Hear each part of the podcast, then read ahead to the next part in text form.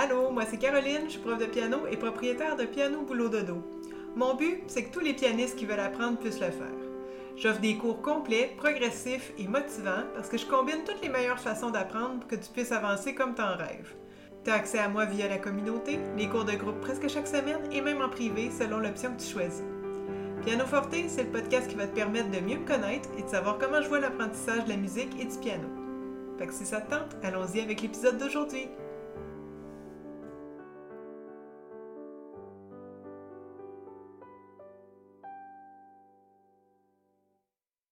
Allô! Si t'es comme moi, t'aimes beaucoup apprendre des nouvelles choses. Puis si on se ressemble encore plus, tu veux avoir l'impression que ton but, il est possible à atteindre, puis que tu t'améliores régulièrement. Mais qu'est-ce que ça prend pour, apprendre de façon efficace? J'ai identifié six éléments qui sont essentiels pour bien apprendre tout ce que tu veux. qui Pas juste la musique, dans un processus d'apprentissage normal, si on rencontre ces éléments-là, si on est capable d'en regrouper plusieurs, bien plus que tu as de chance d'arriver à ton but dans un délai raisonnable. Mais là, je te dirais pas ici, faut y mettre du temps. c'est évident. Comme je sais que c'est ton passe-temps préféré, ben tu as sûrement prévu du temps pour ça dans ton horaire? Mais passer du temps sur quelque chose, soit dit en passant, ce n'est pas un gage de réussite à lui seul. Hein? Pratiquer du piano longtemps, mais mal, même si au bout du compte, tu as fait les mythiques 10 000 heures, mais ça ne fera pas de toi un pro, malheureusement. Donc, une bonne façon d'apprendre, sans juste vouloir passer du temps pour passer du temps, c'est ça qui va être essentiel pour que ton apprentissage soit plaisant, motivant, puis efficace. Donc, premier élément sur les six, avoir l'impression qu'on va réussir, l'impression que c'est faisable. Hein, je n'ai glissé un mot plus haut, là, puis c'est le premier élément pour moi. Quand j'enseigne, puis quand j'apprends. Non seulement ça va faciliter ton apprentissage, mais en plus, ta motivation va être bien plus facile à entretenir. Qu'est-ce que ça implique avoir l'impression que c'est faisable? C'est qu'il faut que, dans le fond, à chaque étape, tu aies une petite victoire. Si je prends le piano, par exemple, la petite victoire, ça peut être de lire les notes plus vite, de jouer une pièce en particulier, de réussir un passage technique, de jouer devant ton prof sans trop bloquer, etc. C'est important que la progression soit logique, puis que la marche soit pas trop haute à chaque fois. Tu veux avoir l'impression d'avancer presque sans effort, puis c'est là que tu vas avoir la sensation que tu vas pouvoir réussir, puis c'est là que tu vas rester hyper motivé. Deuxième élément essentiel, une structure. Ou si tu préfères savoir quoi travailler puis dans quel ordre. C'est pas toujours évident de se bâtir un cours au gré des vidéos qui nous inspirent sur YouTube. Hein. Ça va faire pendant un temps, mais éventuellement, le fait de ne pas savoir dans quel ordre aborder les choses, ça risque de te limiter dans ton apprentissage. Tu peux te trouver une structure en faisant aider par un prof ou un spécialiste du domaine que tu apprends, euh, en suivant un cours en direct, un cours préenregistré, en lisant des livres euh, sur le sujet. Hein, des structures, on peut en trouver quand même assez aisément autour et sur beaucoup de sujets. C'est là que le chemin à suivre a été réfléchi pour toi. Il a été euh, souvent éprouvé par de nombreux élèves, de nombreuses années d'expérience de l'enseignant.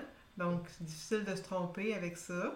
Puis oui, c'est sûr que les programmes, quand c'est un livre, quand c'est préenregistré, quand, même quand c'est un cours en direct, les programmes, ils ont été conçus pour être adaptés à la majorité. Fait que c'est possible que tu avances plus vite ou moins vite que prévu par le prof ou le concepteur de la formation. Si tu as choisi un cours qui est préenregistré que tu peux faire à ton rythme, ben tant mieux. Prends ton temps ou avance plus vite. Ça, c'est des situations parfaites. Si c'est un cours privé, ben parfait aussi, il n'y a pas de problème. Ton prof va s'adapter à ton rythme, puis tu vas pouvoir avancer sans être ralenti ou euh, sans avoir l'impression de courir après le reste du groupe. Si c'est un cours de groupe, qu'il soit en présence ou euh, en, en, présence ou en Zoom, euh, vérifie que tu as d'autres façons de compléter ton apprentissage au besoin. Ça peut être de pouvoir contacter la prof en dehors des heures de cours, ça peut être d'avoir accès à une communauté d'élèves euh, pour pouvoir vous entraider. Hein. Ça, c'est des ressources que si jamais on a besoin, euh, si on, se sent un petit peu à la traîne puis qu'on veut compléter nos, nos, connaissances, nos informations, ben euh, c'est le fun d'avoir ces ressources-là euh, en plus euh, du cours de groupe. Troisième élément, la rétroaction. Ça aussi, c'en est un des éléments qui sont vraiment importants. En fait, là, les six que j'ai choisis, évidemment, je les trouve importants, là, mais celui-là, avoir la rétroaction, ben, c'est important, puis d'autant plus dans la musique? Sans rétroaction, c'est difficile de savoir où ce qu'on en est, si on est sur la bonne voie. Euh, ça peut être des quiz, ça peut être des devoirs, des examens hein, dans un contexte plus scolaire. C'est des excellents moyens d'avoir de la rétroaction. Mais dans certains domaines comme la musique, ben on a besoin d'un peu plus que ça. Les commentaires de ton prof sur ton jeu à l'instrument sont essentiels. Ça peut se faire lors d'un cours privé, ça peut se faire lors d'un cours de groupe aussi, dans une moindre mesure, là, évidemment. Ça peut se faire par vidéo, c'est encore mieux que par l'audio parce qu'il y a quand même un être humain qui joue, hein, puis il faut s'en occuper aussi. Donc, c'est une question de posture, c'est une question au sens la raideur. Des fois, hein, le fait d'avoir un visuel, ça va aider le prof à mieux pouvoir conseiller l'élève. Ça peut se faire aussi lors d'un concert, ça peut se faire quand euh, l'élève poste des vidéos dans la communauté des pianistes. Donc ça, tout ça permet d'obtenir de, de la rétroaction qui va être super bénéfique dans ton apprentissage. Puis, il n'y a pas juste le prof qui peut te donner de la rétroaction. D'ailleurs, hein, je parlais de la communauté d'élèves. Certains de tes collègues vont avoir des pistes de solutions pour toi parce qu'ils sont passés par le même chemin. Puis, dans l'apprentissage, il n'y en a pas de compétition entre les pianistes. Fait pas de questions niaiseuses, on y va, puis on s'entraide. Quatrième élément pour t'aider à apprendre le mieux possible tout ce que tu veux apprendre, c'est de comprendre ce que tu fais. Moi, j'ai des élèves qui veulent vraiment tout comprendre, ce qu'ils font puis pourquoi, alors que d'autres, ça les intéresse moins. Mais une chose est certaine, de mettre des mots sur ce qu'on fait, ça permet de voir plus globalement le domaine qu'on étudie. Puis en plus, ça aide beaucoup à mémoriser des notions, puis dans notre cas, à nous, les pianistes, ça aide beaucoup à mémoriser des pièces aussi.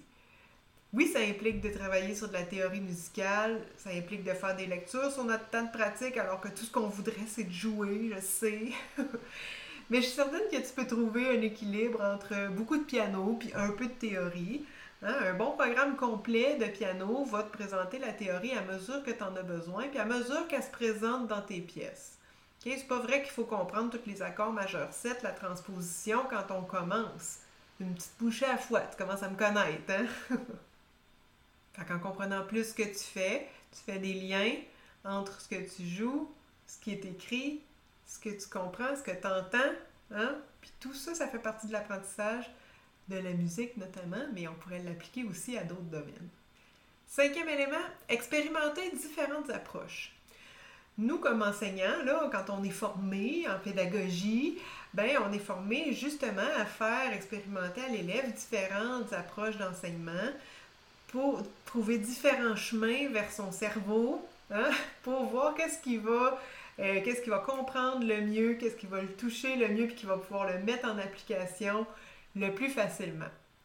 Donc, on, pense aux méthodes qui sont plus axées pour les gens visuels ou plus axées pour les gens auditifs. Sinon, on peut penser aussi à l'apprentissage autonome, euh, l'apprentissage en groupe avec un prof, l'apprentissage en groupe avec ses pairs, euh, l'apprentissage en privé, donc, tout ça, c'est des bonnes approches d'enseignement. Puis le fait d'en expérimenter plusieurs dans ton apprentissage, mais ça va te donner un bagage considérable parce que là, tu vas avoir un mix. Tu vas avoir un mix de suivi personnalisé, de relations sociales, puis d'autonomie, puis ça va tout être complémentaire l'un à l'autre. Fait que quand tu vois une formation qui combine plusieurs approches, plusieurs approches différentes d'enseignement, ben c'est le jackpot profite de tous ces avantages-là pour en tirer le meilleur, puis tu vas avancer encore plus vite. Puis c'est sûr qu'il y a une des méthodes, une ou deux ou plusieurs de ces méthodes-là qui vont t'accrocher plus, hein, avec lesquelles tu vas vraiment comprendre plus facilement, plus rapidement ou qui vont être plus motivantes pour toi. Ben, tant mieux, c'est là. Puis le reste, ben, c'est du complément, puis ça te permet d'aller encore plus loin. Dernier élément, et non le moindre, avoir du plaisir et ne pas se mettre de pression. Hein. Si tu n'as plus de plaisir dans ton loisir, ben c'est le moment de changer. Quand on se met de la pression pour apprendre à une certaine vitesse, par exemple, quand on se compare trop souvent aux autres, il y a de fortes chances que le plaisir soit moins présent. Mais se comparer, là, c'est toujours traître. Parce qu'on ne connaît pas la situation de l'autre personne, ni la quantité de travail qu'il y a derrière. C'est particulièrement vrai en piano, j'en parle souvent, mais ça a toujours l'air facile quand c'est les autres qui jouent, non? Parce qu'on met la bonne version sur YouTube, la version réussie. Mais un pianiste sait tout le travail que ça implique. Hein? La seule personne avec qui on devrait se comparer, selon moi, c'est nous-mêmes, il y a six mois. C'est pour ça que je suggère de te filmer fréquemment. J'avoue que c'est un peu stressant, là. Puis là, tu vas me dire, mais moi, j'ai pas de plaisir quand je suis stressée. Oui, oui, ok. je suis d'accord avec toi. C'est juste que dans l'apprentissage du musicien, ben, il y a aussi celui de la gestion du track. Puis quand on arrive à jouer devant la caméra, éventuellement devant quelqu'un, sans... On peut pas dire sans avoir le track, ça arrive pas. Hein? On a toujours le track. Mais en réussissant à le gérer, par exemple, puis en prenant du plaisir, ben justement, on a encore plus de plaisir quand on est capable de gérer notre track. Donc, il y a deux avantages au fait de se filmer. Un, on peut voir notre évolution sur un certain temps, puis deux, ben, on s'habitue à jouer devant la caméra, puis à gérer le track que ça peut engendrer. Fait que je te résume les six éléments dont on a parlé, les six éléments essentiels pour bien apprendre selon moi. Un, avoir l'impression qu'on va réussir, que c'est faisable. Deux, une structure. Trois, de la rétroaction. 4. Comprendre ce qu'on fait. 5. Expérimenter différentes approches. Puis 6. Avoir du plaisir et ne pas se mettre de pression. Fait que tu t'imagines bien qu'en étant consciente de tout ça, j'ai pu intégrer tous ces éléments-là dans mes formations. Plus précisément, c'est l'option immersion de mes cours de piano qui combine toutes les approches. Dans les autres options, tu en expérimentes un moins grand nombre d'approches, mais il reste que tu as quand même la structure, tu as quand même l'impression que c'est faisable, tu as de la rétroaction, tu comprends ce que tu fais, tu as du plaisir, fait que c'est gagnant. Hein? Si ça t'inspire, va voir ça sur le site pianoboulododo.com sur la page cours de piano. Puis viens nous rejoindre. Si tu as des questions avant, écris-moi, ça va me faire plaisir de te répondre. Merci beaucoup d'avoir été là. Si tu as aimé l'épisode d'aujourd'hui, n'hésite pas à me laisser un petit commentaire sur ta plateforme préférée, puis pourquoi pas, partage le podcast avec un ou une pianiste qui t'entoure. Viens me jaser sur les réseaux sociaux, ça me fait toujours plaisir d'avoir de tes nouvelles. Tu peux aussi t'abonner à mon infolette, tu vas recevoir du contenu qui s'adresse directement à toi, cher pianiste. Tous les liens sont dans la description et on se retrouve très bientôt pour le prochain épisode.